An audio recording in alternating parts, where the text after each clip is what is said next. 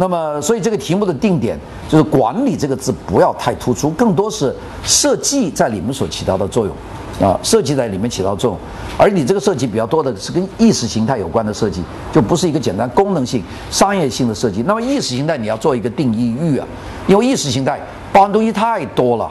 上层结构都是意识形态。那意识形态的哪个部分啊？比方说文化方面，或者是政治方面。或者是有其他的，比如环保方面，这都是意识形态的范围。你你最好把它界定一下。这个题目再做一次，我想做一次，你再传给我。那现在这个题目咬口啊，很咬口。下面有一个题目是这个啊，这个叫做呃李庆如是李碧如啊，这个是这个字庆啊庆李庆如叙事画。视角视域下珠江三角洲城市景观保护的更新研究啊，文化遗产，这个题题目也是长。三角珠江三角洲城市历史景观，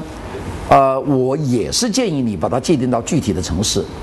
就不要整个珠江三角洲太大了，从惠州一直到到到江门，快到斗门是吧？我呃呃，这个九个城市这么大一片，你你你，它的景观很不一样啊！你看这番禺。和南海就很不一样啊，是不是？顺德和和旁边的，比方说那几个什么，都很差差别很大，每个镇都有差别。并且这些珠江三角洲的最大的问题就是这些城市景观、城镇景观，它实际上它受到了这个我们八十年代、九十年代和零零年这三十年的这个制造业发展，这个肆无忌惮的破坏，它的城市景观已经是面目全非了。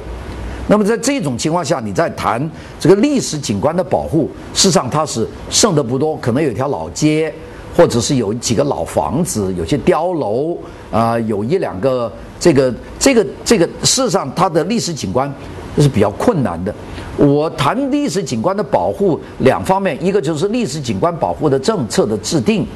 和采取呃措施，这是行政部门的事情，这个方面没有说多少可以论。就是政府现在也愿意下达新的行政指标，就是你你谈政府指标上的事情，你到政府拿那个保护古籍的报告，那有的是，那这个就没有什么可论。那么真正可以论，事实上就是第一个怎么保护它，保护有几种方法啊？我们说叫叫这个方法论的讨论，一个方法就是完全保护的跟旧的一模一样，就不动它。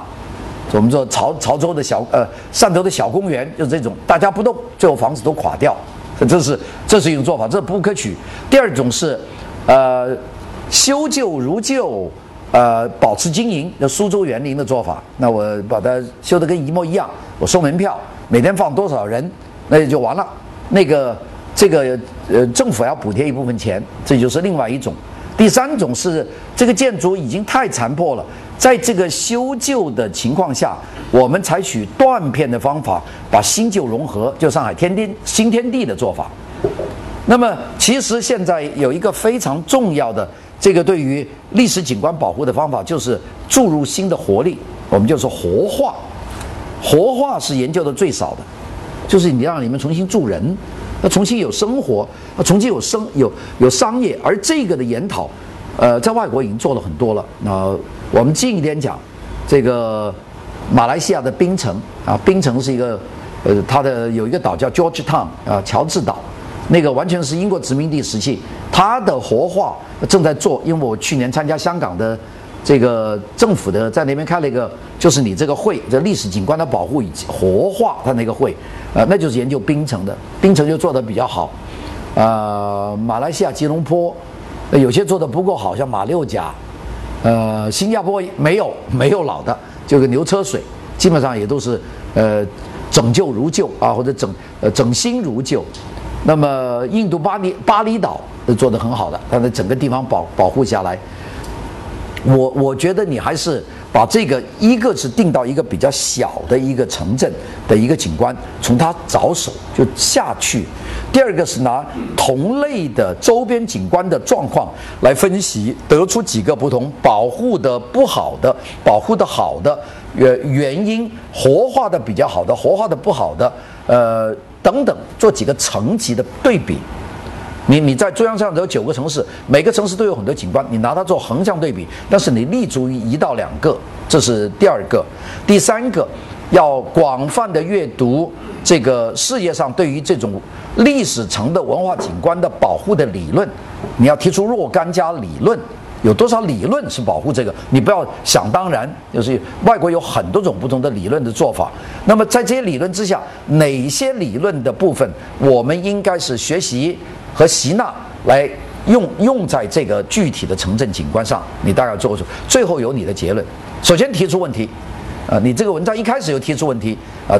这些这些这些这些现状怎么样？问题怎么样？有些呃旧了，像良园，佛山的良园，你去过吧？良园。两岸的门票收入可怜，就因为它改造不好，它把里面的水改成一个长方形的游泳池一样的水塘。良园因为给文革的时候给暂时重建的，所以改造的不好，改造不好里面就没人气，没人气就无法自负盈亏，没法自自负盈亏，他又不想别的作用，所以现在良园就就完全靠政府补贴，那就不是好的。虽然旧建筑都还在，但那就不算是好的，活化的不好。那苏州园林就活化的很好，杭州的就是太好。你看杭州的一些什么灵隐寺啊，呃，他就他基本上他就是不不说自负盈亏了，他们赚钱的那个地方，呃，并且他他能够用这个钱的一个部分，使这个灵隐寺周边的整个环境得到很好的保护。但是我们并不想都做成灵隐寺那样，每天香火那么旺，那也也成问题了。所以呢，你到中国的一些重要的文化景点，你可以找到很多。混相对比的例子，好与不好啊，或者全部作假，像云南丽江，呃，地震以后全部作假，那整个城市是假的，没什么新的，除了除了那条茶马古道是留下来的，房子都是盖过的，烧了一次火嘛，地震完了又烧一次火，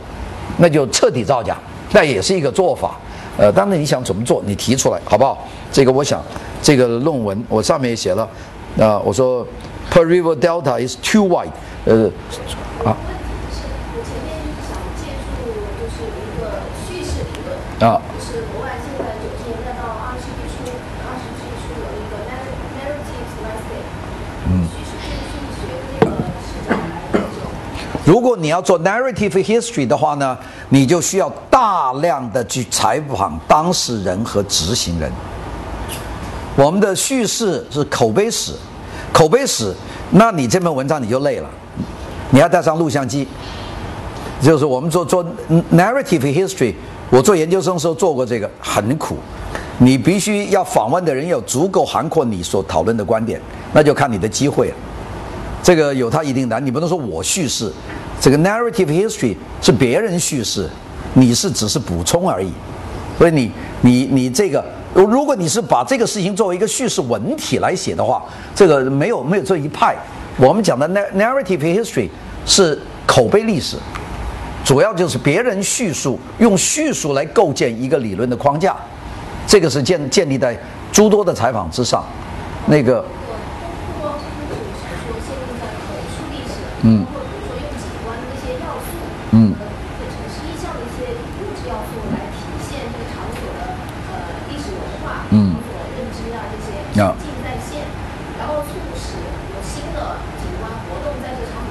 是新的一种叙事。你。你现在别想那么多，你先拿一个最具体的小园林，珠江三角洲的，你叙事写一篇叙事给我看看，你看能不能达到你刚才讲的这些伟大的目标？是基本上很难的。我跟你说，你 现在我们说构造很容易啊，找城市的景观，找城市的文脉，通过我们的照片，通过我们的描述，通过我们的文脉的梳理，然后展现出它这个面，好说。你试一试，那个基本上。英国人写的导游书里面，他都做得更好，所以就是找你找找英国的最好的那个叫 Black 什么那那套丛书里面，他写的比我们都好，他都做完了，都做完了，就比他的模式，呃，并且那个不是一个严格的，不是一个严格的做博士论文的方法啊，那只是一种一种记载方法和一种表达方法，它应用程度更大，研究程度不够，所以你还是听我的话，呃，横向对比，理论收集。呃，研究这个，然后再用叙事方法去表达你的那个项，对于你的那个项目，呃，你有什么想法？解决一个什么问题？这个问题是不是能够推广到珠江三角洲？就做这个东西。杨修红同学啊，这个是呃李彦祖教授，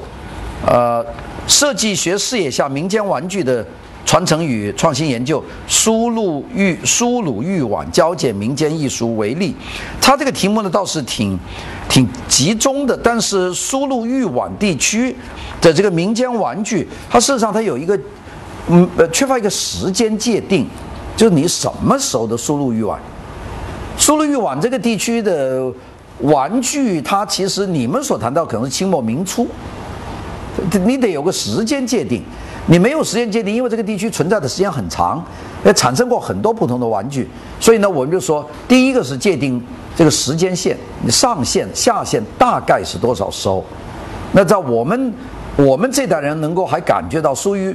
输入欲望的这一部分的玩具，恐怕就是。清朝末年，就是一八八十年代，一直到这个民国初年，到这个抗战期间这这一段，抗战以后基本上就就没有人在做玩具打仗了，因为这个地方都是战区。然后呢，到解放以后大概有三年，就四六、四七、四八，解一解放以后，大家也也这个玩具就民间还玩一玩，然后主要的城市恐怕就逐步就已经改造了，并且当时有很多这个。呃，跟革命有关系的这种新的新的内容的东西啊，批量产的玩具，上海产的玩具。所以呢，我想第一个输入苏鲁豫皖，这个时间要把它定。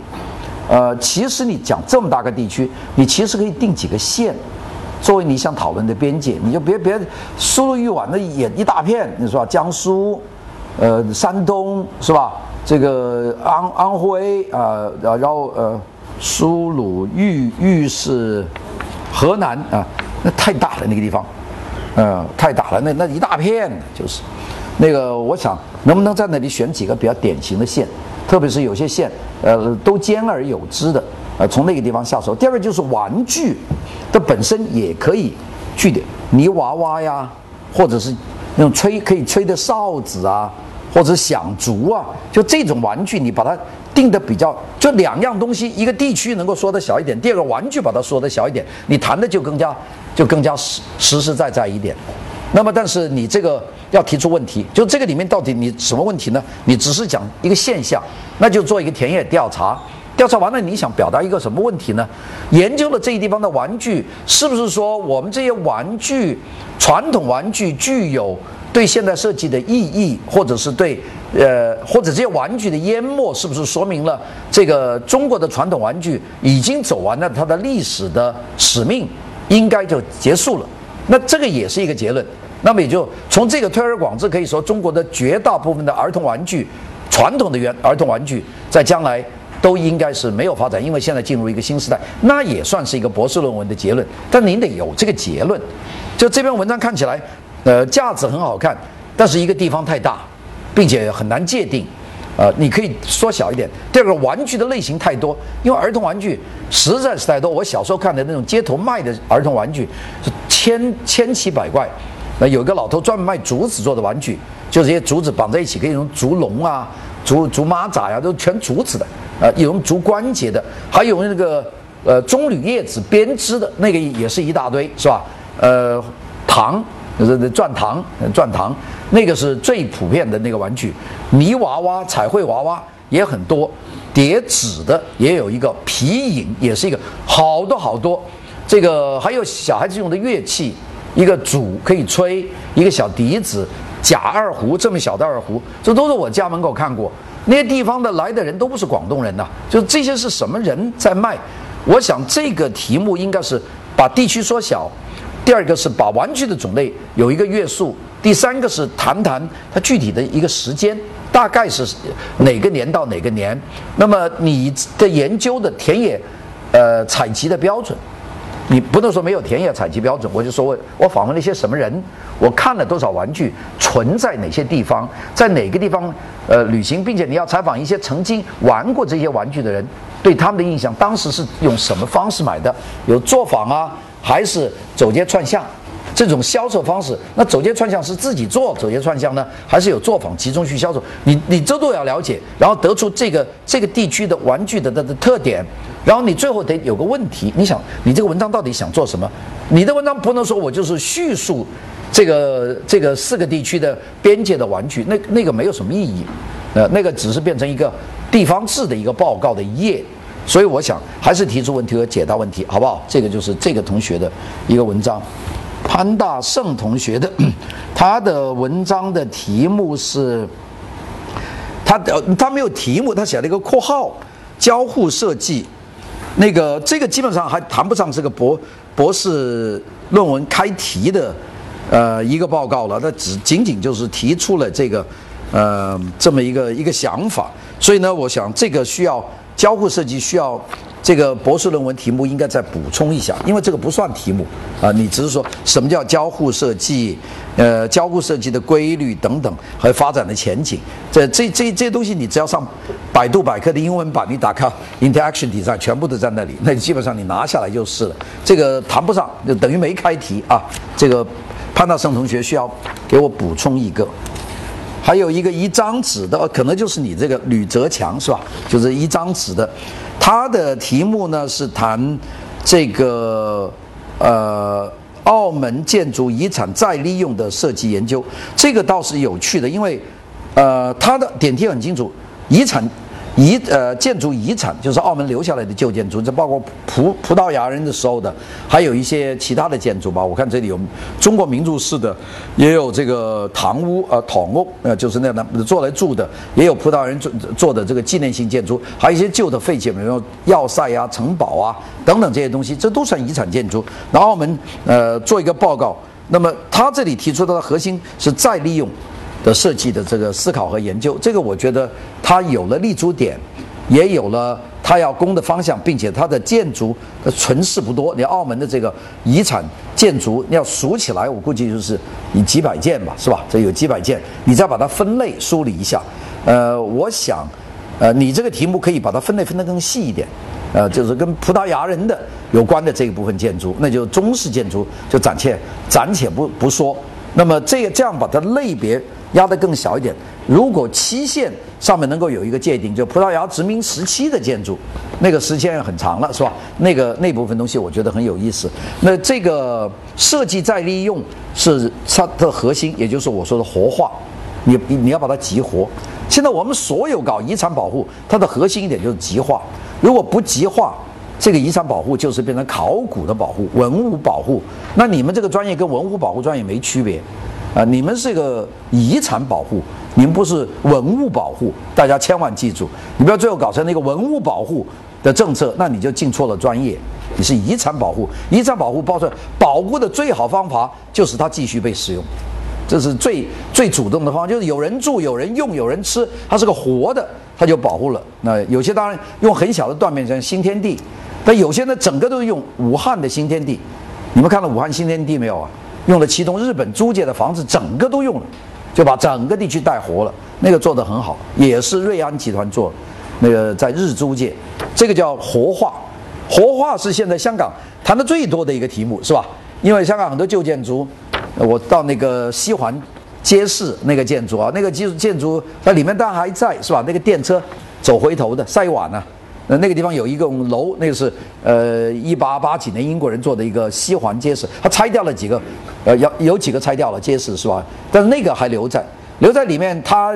有卖布的铺子啊，有个咖啡馆在里面，但整个生意不好，就是活化水准很低，那基本上是政府贴钱，那个但建筑保存得很好，那只是第一步，那下一步我们怎么能够让它活化？这个外国有很多东西活化，你看那个我们在米兰看的那个世界上第一个购物中心，那个叫 Galleria Emanuele Segni，那个那个那个购物中心到现在一铺难求啊！他居然把麦当劳赶出去了，嗯，那什不要麦当劳，麦当劳影响我们形象，那太牛了！那个就是活化的极好的，就在米兰大教堂旁边，呃，那个我想那个就是活化的一个非常精彩的例子啊。这个威尼斯不用说了，威尼斯的旧海军船厂，那现在做成威尼斯双年双年展的，呃，当代艺术部分，那就活化的极好极好。其实是这个仓库，这些东西我想七九八也算是活化的很好。有些就呃相对差些，像红砖厂，这红砖厂说还是我参加策划，当时看地就是我去的。那现在挺热闹，但是不挣钱，大家知道，在里面在里面最最最繁华的全是饮食，就想做文化创业产业园。它做不太起来，那这个有很多很多问题，所以这种活化，我估计就是说你的设计应用就是这个道理啊。那个我觉得这是一个很有趣的选题，我说这个选题很喜欢。下面有几篇呢，我就没写，因为我呃昨天晚上搞得很晚，今天早上又搞了一下，来不及。这个南宋景德镇胡田窑的引清瓷茶器研究，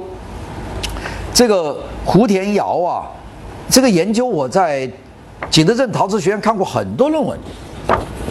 就是他们有很多人研究，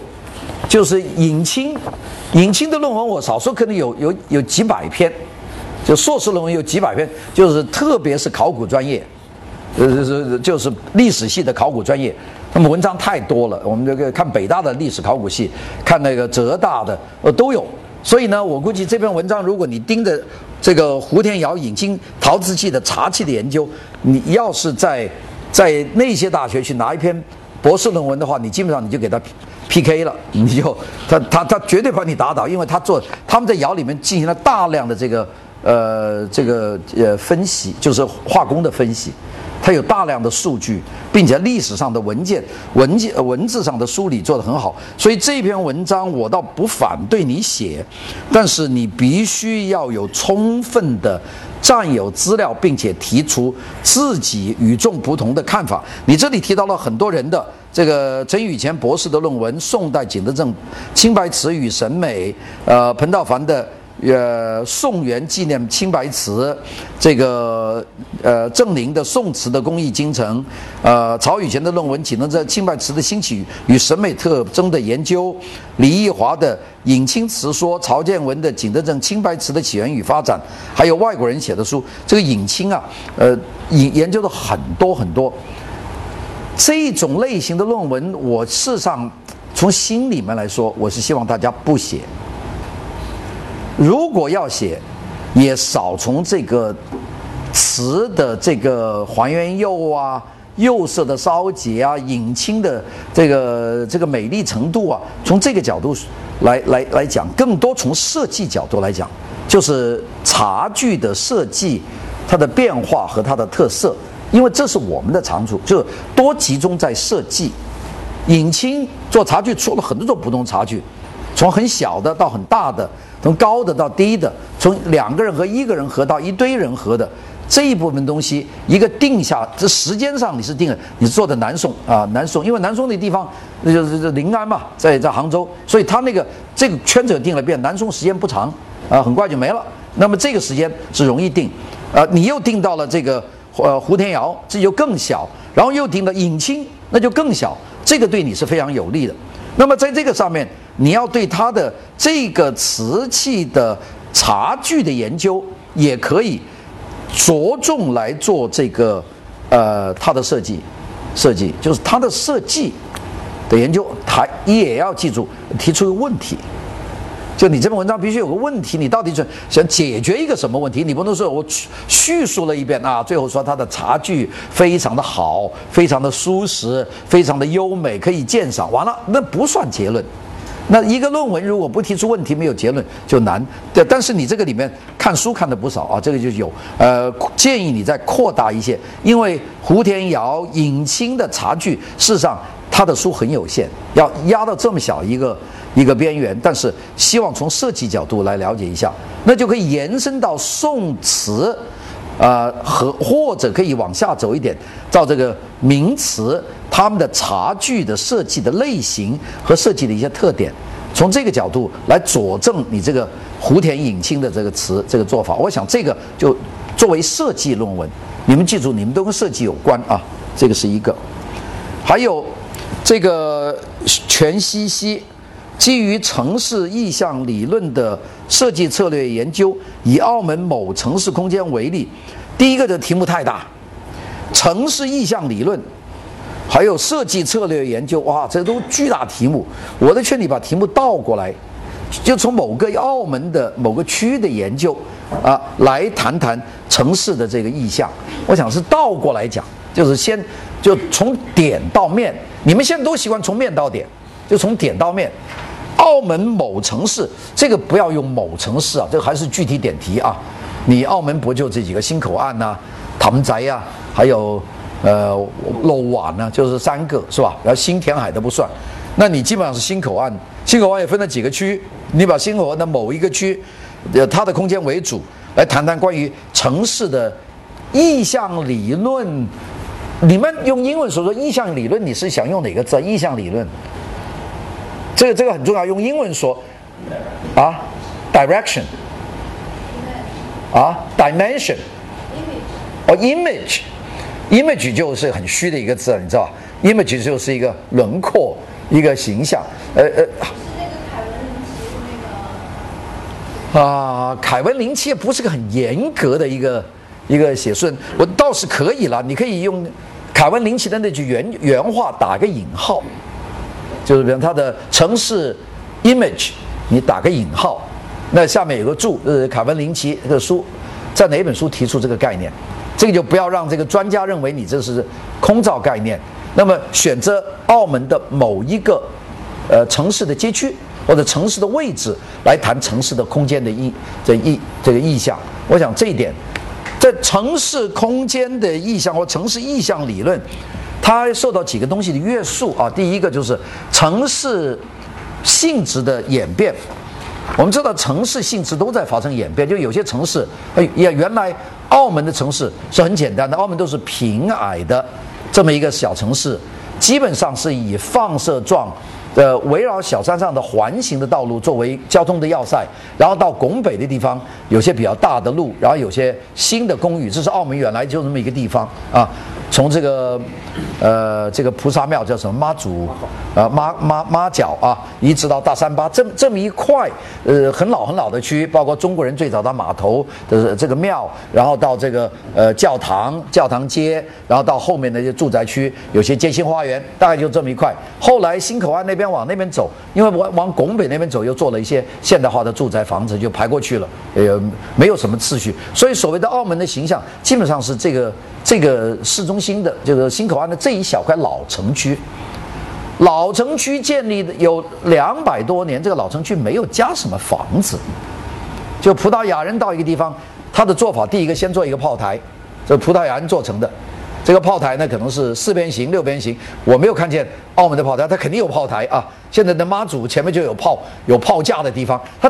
葡萄牙人肯定先做一炮台。大家知道，他到任何地方先做炮台。这炮台就是城市的形象，然后在炮台上面装上大炮，然后上面有要塞，就驻驻军的，然后后面一定马上做一个教堂，这个罗马天主教堂，这是所有葡萄牙人去的地方你都看见，啊，在印度的果亚，这个是典型例子，还有马六甲是吧？马六甲海峡的那个葡萄牙人最先去。呃在山下就做一个炮台，然后做一个呃葡萄牙人的庙，然后山上后来荷兰人把他赶走了，荷兰人就把炮台做到山上，又做一个新教的庙，就是都一个一个庙，大概是这么个东西。然后围绕这个炮台驻军等等地方，他就开始建立码头，就进行贸易运输。然后呢，这个有有现代化的码头，并且产生的居民，居民呢也是是外籍的这样一个老外籍的区，就葡萄牙人和混杂的欧洲人这样一个区。然后呢，本地的人。住在另外一些原来都是棚户，还有本地人和当中人之间产生了一种新的买卖阶级，就中产阶级，他们会产生一些呃中西合璧的居住，大概是都是这样这个规则。这是澳门你说的老城意象的一个基本的轮廓。那我没有实地调查，我只说意象，它应该是这样。那么这些东西呢，现在它可能在城市形象上不太清楚。比方说那个炮台，我在大三巴门口看见一个大炮台。但是基本上都已经垮掉了，埋在地上了，就那个形象已经没有了。大三巴也给烧掉，剩下一个一个牌坊，但旁边有个教堂，有个天主堂，就大三巴走出来一点有个天主堂，那一块还在。他们在一个山坡上，基本上是这个城市的意象的一个很重要 image 的一个很重要的一个一个碑。然后下面有很多葡萄牙人的政府管理机构走下来的街啊，呃，这个税收啊，邮政啊。都在路上，然后再有商业，在银行出来这个街到新马路这么出来，大概就是这么一块，这一块的形象是很容易界定的。那这一块的形象，我们说把它界定了，我们的目标是什么？我们的目标可能是两个，第一个是我们对于周边的新的建筑改造建筑，我们加以更严格的立法，不让他们破坏这个城市的意向，这是第一点吧。就有助于立法，这第二第一个，第二个，我们能够活化这些老的城市街区，使它变得更好。因为这个街区里面现在已经混杂了有各种各样抗战以后、解放以后做的小型的民居，这些民居很破坏，就隔两间有一间，有一间就是钢筋混凝土的几层楼，在那里不伦不类，拆也没法拆。那这一部分建筑怎么去处理？